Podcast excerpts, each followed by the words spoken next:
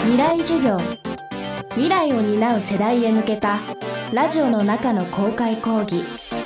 今週の講師は認知科学者の石川雅人です。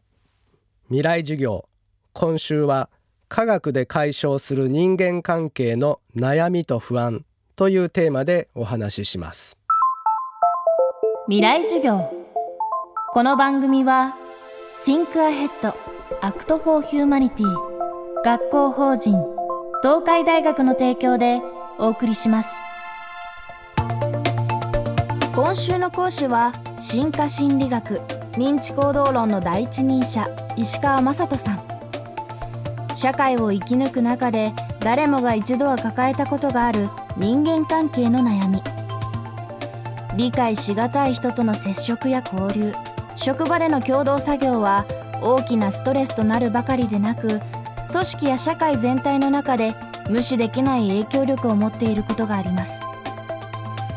石川さんはこうした理解しがたい人の残念な特徴を25のタイプに分類し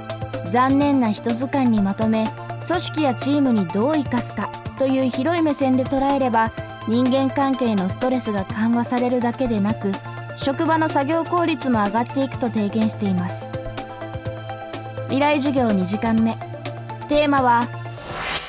残念な人図鑑から学ぶ仕事術。あなたはやるべき仕事や勉強を先延ばしをしたことはありませんでしょうか？勉強や仕事というのは基本楽しいことではちょっとないなって思う方が多いと思います。しかし動物の生活を考えますといろいろな遊びがありまして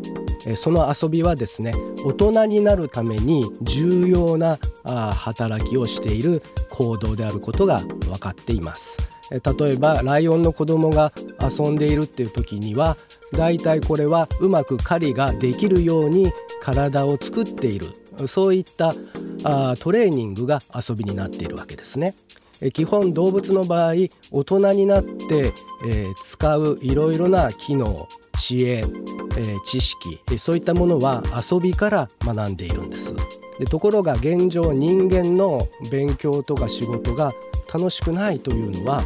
大人になって、えー、使う勉強する事柄あるいは仕事の内容というのが十分に長い期間その営みをしていないがために生物学的に進化が追いついてないということであります。どのようにでは工夫したらいいのかと申しますと楽しくなっていくその将来をイメージをしまして、えそこに、え自分は接近しているんだという気持ちを持つことですね、えもしネガティブな将来が訪れると考えてしまいますとそのネガティブな将来がやってくる前に今遊んでおこうというふうに考えてしまうんですね。残念な人図鑑で分類された25のタイプの中で特に多くの人がストレスを感じているのがマウント族。これは人間が猿だった時代の名残で狩猟採集時代には解消されたものだと石川さんは言います。猿の時代というのは例えばチンパンジーを例に挙げますと階層関係、ボスザルがいて2番目のボスがいて順々に下位のチンパンジーがいて、底辺の個体がいると。そういった階層構造を作っています。で、えー、チンパンジーの場合には始終戦いをしてですね、えー、自分のランキングを上に上げようと努力をしていて内輪もめが絶えないんですね。で人間の場合にはあそういったチンパンジーなどの猿の時代の階層関係上下関係を解消してなるべくフラットでみんなで和気あいあい、えー、生活するようなあそういった50人ぐらいの協力集団を築くように、えー、狩猟採集時代になりました。えー、しかし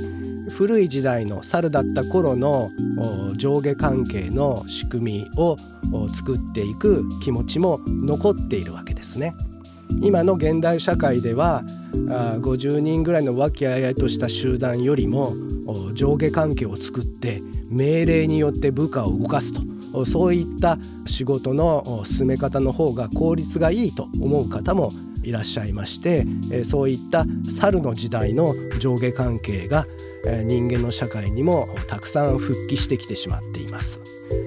そういったマウント族に対しては人間のように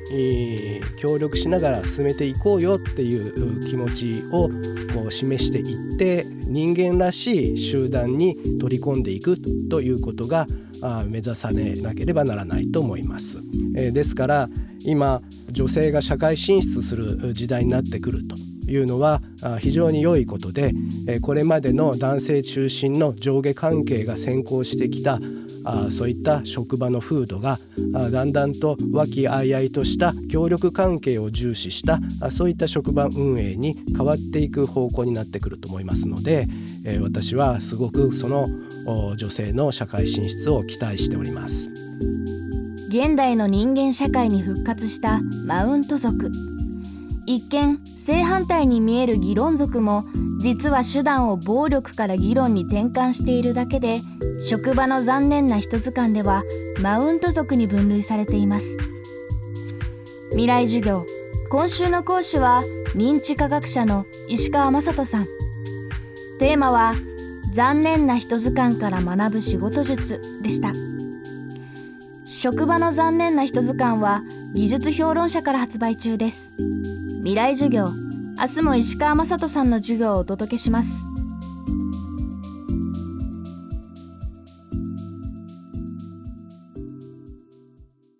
民間初の FM 放送による通信教育。そんな東海大学のチャレンジが生んだ FM 東海。実は東京 FM の前身って知ってました？Think Ahead Act for Humanity 学校法人東海大学。未来授業この番組は Think Ahead Act for Humanity 学校法人東海大学の提供でお送りしました。